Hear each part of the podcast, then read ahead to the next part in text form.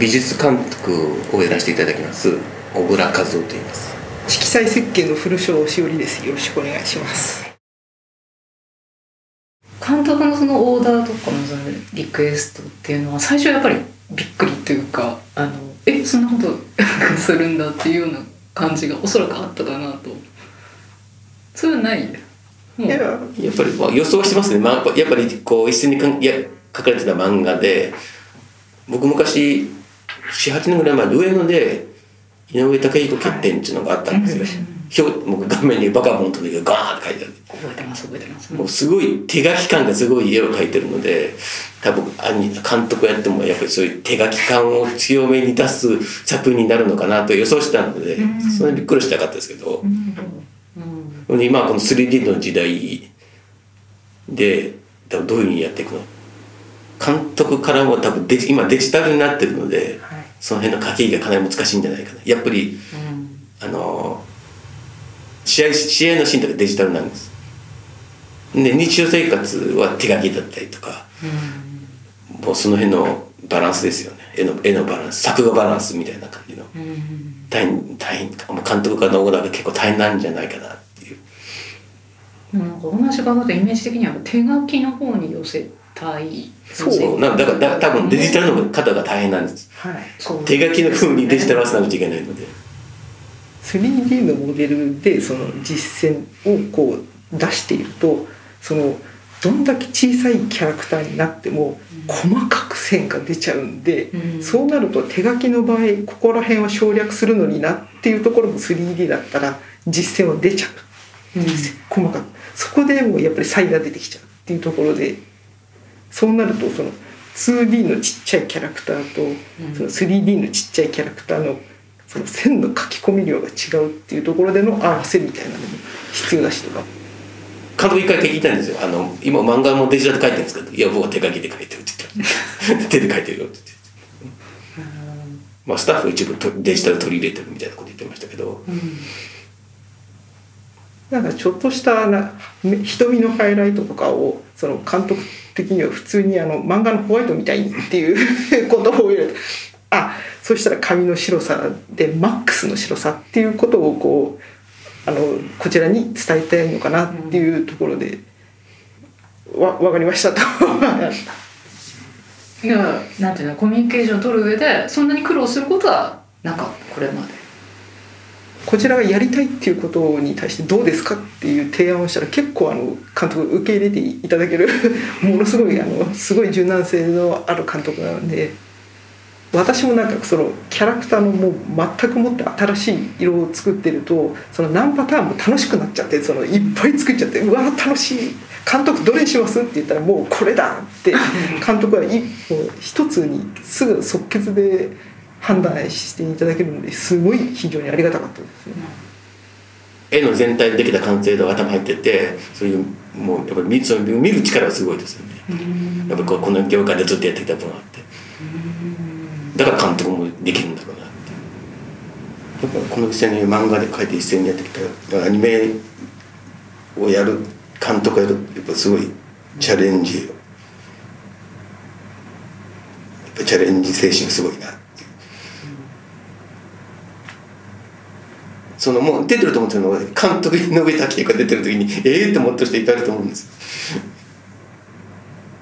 びっくりしました。え？監督な監督なの？え脚本まではギリギリなんとなくわかるんですけどえ映画監督もやるのと思ってすっごいびっくりしまし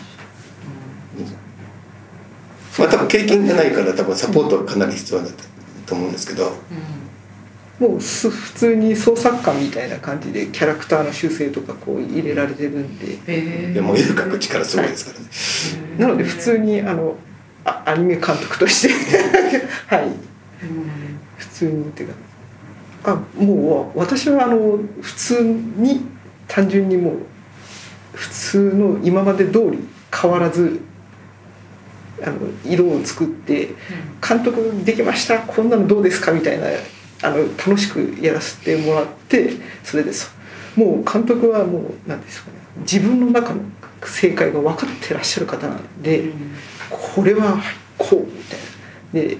遊びすぎるとそれが違うみたいな。そのジャッジがしっかりしてるんですごい助かりました。作画とキャラクターの仕上げで乗ったものに撮影さんで上にフレアを足したりとか、いろいろやって観察するんだけども監督からなるべくなるべく撮影でフレアとかは使わなくて、もう背景から最初から入ってるニュアンスでいきたいっていう なんか難しいあれだったんですけども。美術でそのフレアを描かれてきたものをそのキャラクターの上に乗せる乗せないっていうだけでも随分違うっていうので、そこもそのいろいろ何回も何回も撮影の方まで行って試してっていうのでそれによってまた色もまた変わってくるので撮影の方でそのフィルターとかそのパラフレアが乗るから馴染むだろうっていう感じでこちらの色も用意ししていたらそれだけだとやっぱり浮くっていうところで上にパラフィルター乗せないんだったら色の方で吸収しなくちゃいけないっていうところでまた色の方である程度そのフレアが乗った風な色みたいな感じでお渡ししないといけないし、って思ってたらやっぱりフィルター必要だよねみたいなこともあったりするしみたいな。止めなっていいんです動いてると難しいですよね。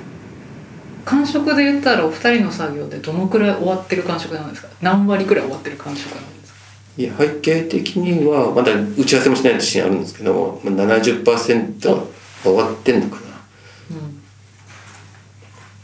多分背景が終わった後に多分あの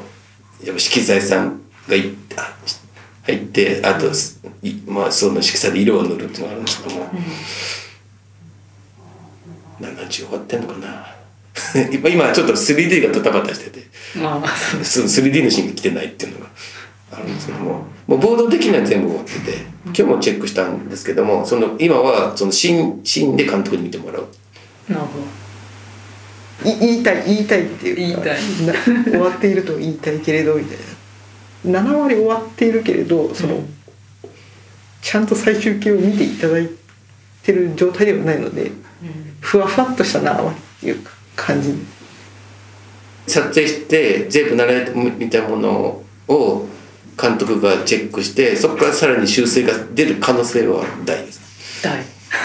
手を入れるっていう、はい。それはちょっと大きいそうかもしれない。そうそうなんですよ監督つなげて通し通してみた時にやっぱり監督から多分やっぱりもっとこうこうだねっていうのが多分あると思うんです。よなるほど。今の段階での手応えっていうのは終わりですか？いやもう感感動しましたよ。それまあ、もう今度見た時はねああよくできてる。感動しました。そのマスターショットのところだけでもはあ動いてるみんな。どんな魅力を持った作品に仕上がりそうかっていうとこえてください。ストーリーも言えないね。ストーリーはストーリーは実は言えないし 2D と 3D のミックスみたいなところがすごいこだわりを持って